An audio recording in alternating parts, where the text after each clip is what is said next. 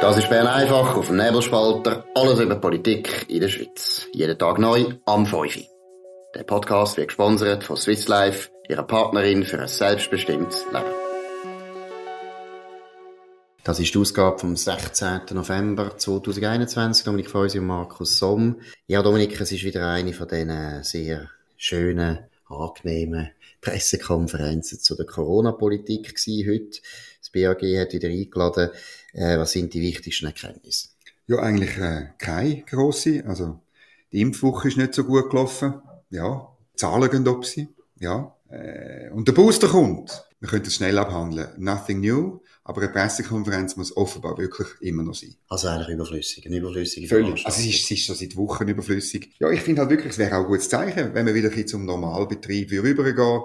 Das heißt, der Bundesrat macht eine Medienkonferenz, wenn etwas entschieden worden ist und nicht so eine Art äh, eine Krisenlage, äh, Kommunikationsinszenierung. Und äh, problematischerweise finde ich am Vortag jeweils von der Bundesratssitzung. Oder? Das Absolut, also ich freue mich schon, warum das der Bundesrat sich das überhaupt gefallen lässt, dass da irgendwelche Chefbeamte oder ungewählte Experten eigentlich immer Corona-Politik schon vorbestimmt dadurch. Oder? Der Bundesrat wird immer im Prinzip unter Druck gesetzt. Jetzt heute nicht so, weil heute haben sie gar nichts zu sagen gehabt. Aber schon nur, dass, dass die Zumutung, dass da irgendwelche Experten und Chefbeamte sich rausnehmen, dass sie finden, jeden Dienstag wir da Pressekonferenz machen, praktisch so wichtig wie der Bundesrat, noch sogar vor der Sitzung vom Bundesrat. Genau. Ich meine, was sind das, das für Signal, Ja, das ist ein Signal. Was ist eigentlich los? Der Anne Berse sehen wir auch schon lange nicht mehr.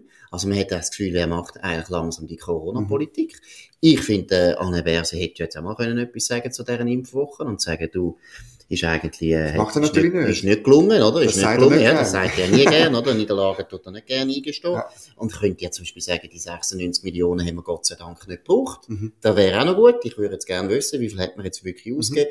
Aber ich glaube, das andere ist viel, viel wichtiger und wir hören das ja auch äh, aus, äh, aus Kreisen in Bern, dass da sehr viele Leute gibt, die sich auch wundern in der Verwaltung und äh, im Bundesrat, warum das eigentlich die Pressekonferenz mhm. immer noch läuft. Mhm. Also ich finde, die sollte weg. Also die, die treibende Kraft hinter der Medienkonferenz ist offenbar nicht einmal unbedingt das BAG und der Alain Berset oder sagen wir in, in ja nicht, nicht in Tateinheit, aber fast schon konspirativer Einheit mit der Bundeskanzlei, oder, wo, wo, wo muss sagen, das Heft in der Hand hat. Also innerhalb von der Krisenorganisation äh, ist dort der, der ich sage jetzt oberste Kommunikator ist der Bundesratssprecher und Vizekanzler äh, André Simonazzi. Ähm, er ist zwar an dieser Medienkonferenz jeweils nicht dabei am Dienstag, aber ähm, ich habe schon von, von verschiedenen gehört, dass er die treibende Kraft ist, dass man das aufrechterhalten und beibehalten, sozusagen der Krisenmodus. Ja, und das ist eine sehr interessante Frage.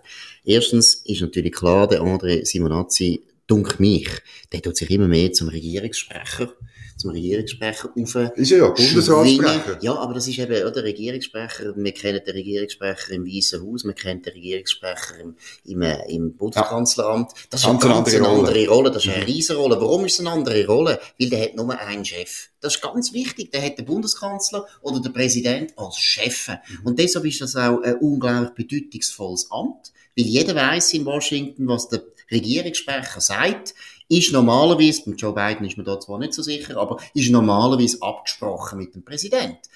Und jetzt beim Simonazzi, und das ist einfach total typisch, da merkt man auch wieder, wie eigentlich etwas, das nicht funktioniert in der Schweiz, einfach aus dem Ausland übertragen wird in die Schweiz mit enormen Konsequenzen. Wir haben keinen einzigen Bundesrat, der der Chef wäre von dem Regierungssprecher. Sondern eigentlich sind alle sieben sind Chef oder der Bundeskanzler, formell ja, ist der Bundeskanzler. Genau, oder? Aber eigentlich könnte ja gar nicht im Prinzip im Simonazzi genau sagen, das und das wollen wir, weil die anderen Bundesräte haben vielleicht eine andere Meinung. Und er darf es ja gar nicht machen. Genau, und das ist aber der Grund, warum der Simonazzi ziemlich viel Spielraum hat. Und Im dann, Hintergrund aber nur, ja, oder? Ja, man und muss, dann nutzt er aus, oder? Man muss vielleicht den Zuhörern auch mal erklären, oder seine Rolle ist ja nur, die Medienkonferenz äh, einzuleiten, dann die obligate Frage, ob irgendjemand etwas will zur Sitzung vom Bundesrat äh, wissen. Wenn jemand etwas fragt, dann sagt er in der Regel, dass er das nicht beantwortet.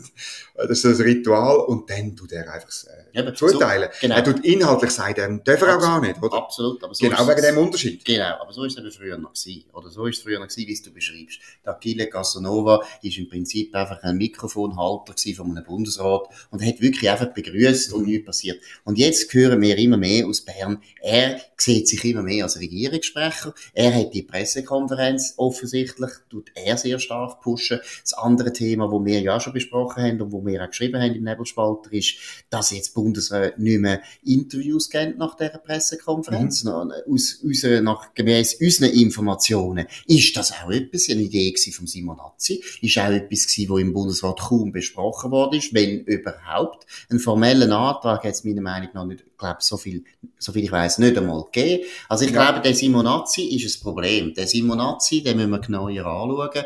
Der schwingt sich da zu einer Rolle auf, wo ihm gar nicht zusteht. Ja, man müsste einfach noch seinen Chef, ich meine, er ist ja nicht, er ist ja nicht einfach äh, äh führungslos oder, also, ähm, formell ist er nicht führungslos, vielleicht ist er führungslos. Sein Chef ist der Bundeskanzler Walter Thunherr, eigentlich sehr ein erfahrener, ähm, gewisse Leute sagen auch, äh, beschlagene Brillante Mann, Strategen, Mathematiker, aber, sind mir mhm. natürlich immer, von Mathematikern bin ich immer grundsätzlich beeindruckt. Weil ich, ich nicht, aber er ist trotzdem brillant. weil ich in der Mathematik das nicht zu meinen Stärken erzähle. Aber ich, die Frage ist natürlich, wo ist der Walter Thun her?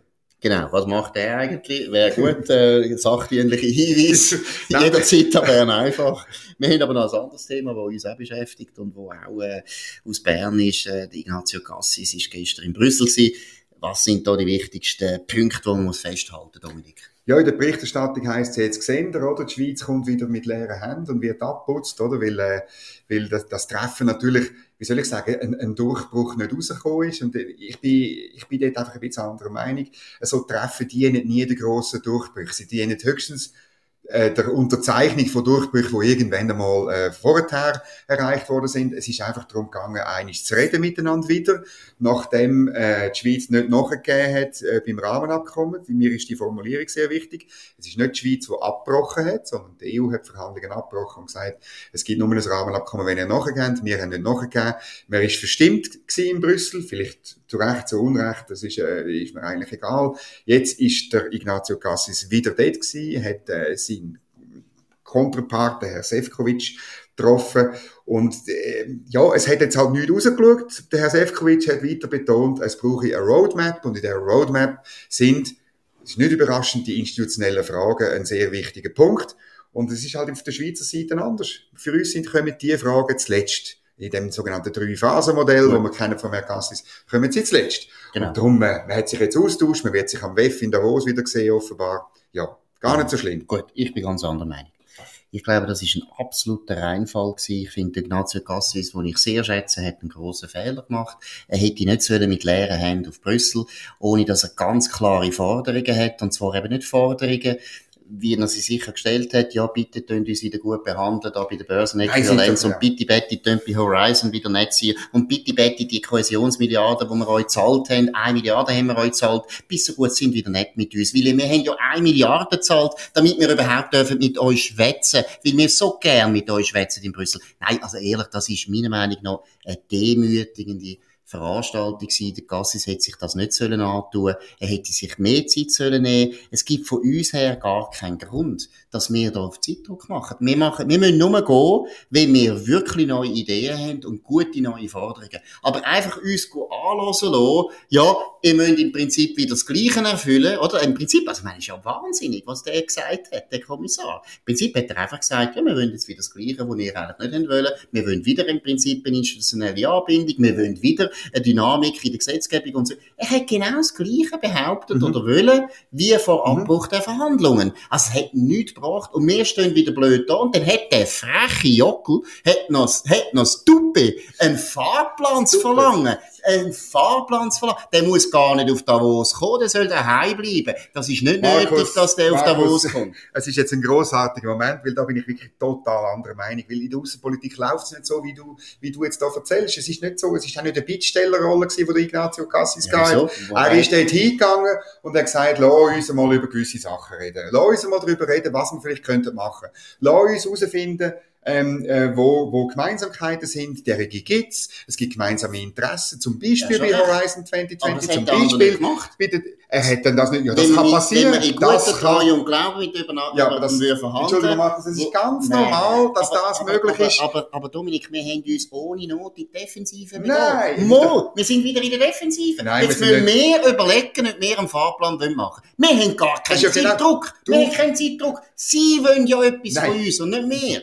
Nein, es ist ja, du, du sagst ja, der, der Bundesrat sollte sich überlegen, was er wirklich will und dann mit Forderungen auf Brüssel Und genau das kann er jetzt machen. Das ist jetzt ideal. Nein. Jetzt ist ja die Einladung vom EU-Kommissar. Über Weihnachten, innerhalb von kürzester Zeit, auf Druck von der EU, Nicht sagt, Druck, ja, wir warten, wir warten jetzt noch bis im Januar und dann wollen wir wissen, was ihr Kindsköpfe Nein, wollt. Und dann tun wir euch ein bisschen Schöckeli geben oder Nein. nicht. Und alles kostet Milliarden. Bis Ich jetzt meine. Roger, äh, Roger, Dominik, wir sind noch nicht bei Roger gegen Markus, aber Aber- es kommt in die Richtung. Nein, aber Dominik, wir haben selber beide das sehr kritisiert, die Kohäsionsmilliarden. Und da hat man ja eigentlich gesagt, ja, dann ist die EU ja- wieder versöhnlich. Und jetzt siehst Das hat niemand gesagt, außer das paar EU-Turbos. ja, aber, hat es ist ja eine gute ja, Geste aber nachher musst du nicht, ja, aber nachher musst du nicht so die Hosen runterlassen. Der Gassis hat die Hosen runtergelassen. in Nein, er hat die Hose nicht, er hat ja genau die Hose nicht runtergelassen. Weil er ja nicht gekommen ist als Bittsteller, sondern einfach gesagt hat, wir reden mal ein bisschen etwas. Wir schauen mal, ob es Interesse gibt oder nicht. Hat die Hose genau nicht runtergelassen. Aber der andere bringt Maximalforderungen. Ja. Und der Maximalforderung, die erste, Eine die Kritik, ganz schlimm, oder zwei- ist der Fahrplan. Das ist Katastrophe. Lass mich jetzt rasch.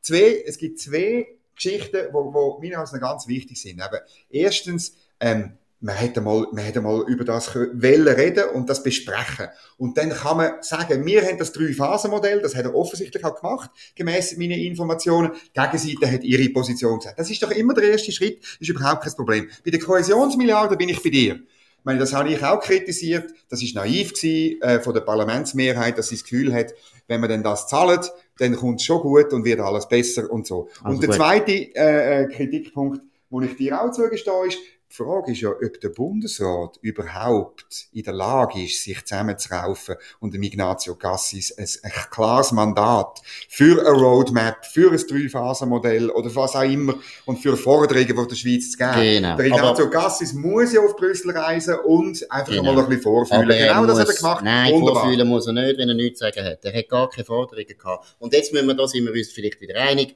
in der Bundesverwaltung haben wir so viele sehr hoch bezahlte, häufig promovierte Leute, die könnten sich auch mal langsam ein bisschen Gedanken machen, was könnte die Schweiz überhaupt verlangen von der EU, oder? Ich glaube, was nämlich wirklich meiner Meinung nach extrem eklatant ist, ist, Bern kommt auf keine Idee.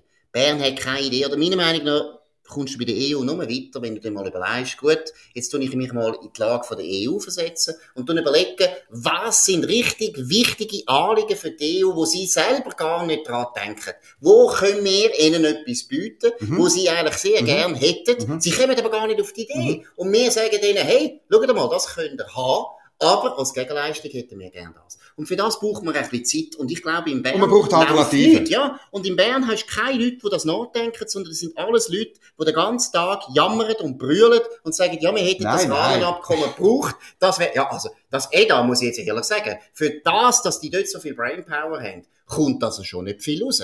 Kommt nicht viel raus. Da ist in Bern einfach mehr los, muss ich sagen. Ja, ich hoffe ja, die hören alle zu im EDA. Ja, und, hoffentlich, und, ja. also genau, dann kommt das schon gut. Nein, da gebe ich dir schon recht, oder man muss in Alternativen denken, oder? Und zum Beispiel bei Horizon, oder ist klar, ähm, ähm, wir, wir hoffen, dass man dort etwas anbringt, zusammen mit Großbritannien oder mit, oder, oder mit den USA. Das ist, die sind eh, äh, was Bildung angeht, viel besser.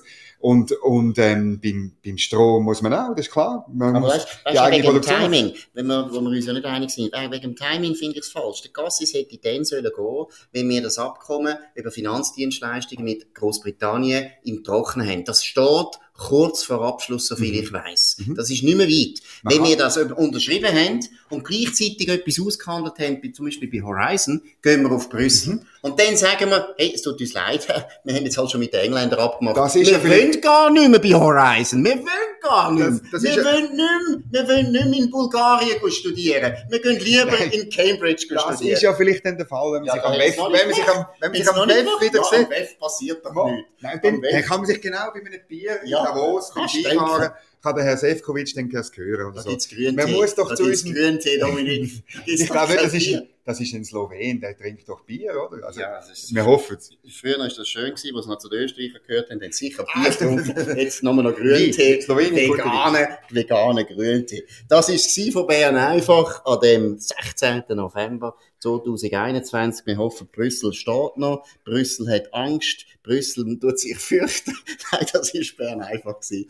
Wir wünschen einen schönen Abend. Danke für die Aufmerksamkeit. Tönt uns abonnieren auf leberspalter.ch. Ganz wichtig, tönt uns auch weiterempfehlen. Auch ganz wichtig, schreibt Kommentare zu dieser Sendung. Es, jeder, überall, wo ihr euren Podcast könnt abonnieren könnt, ihr den natürlich auch bewerten. Ihr könnt auch Kommentare schreiben, würde uns sehr freuen. In dem Sinne, danke vielmals und bis morgen.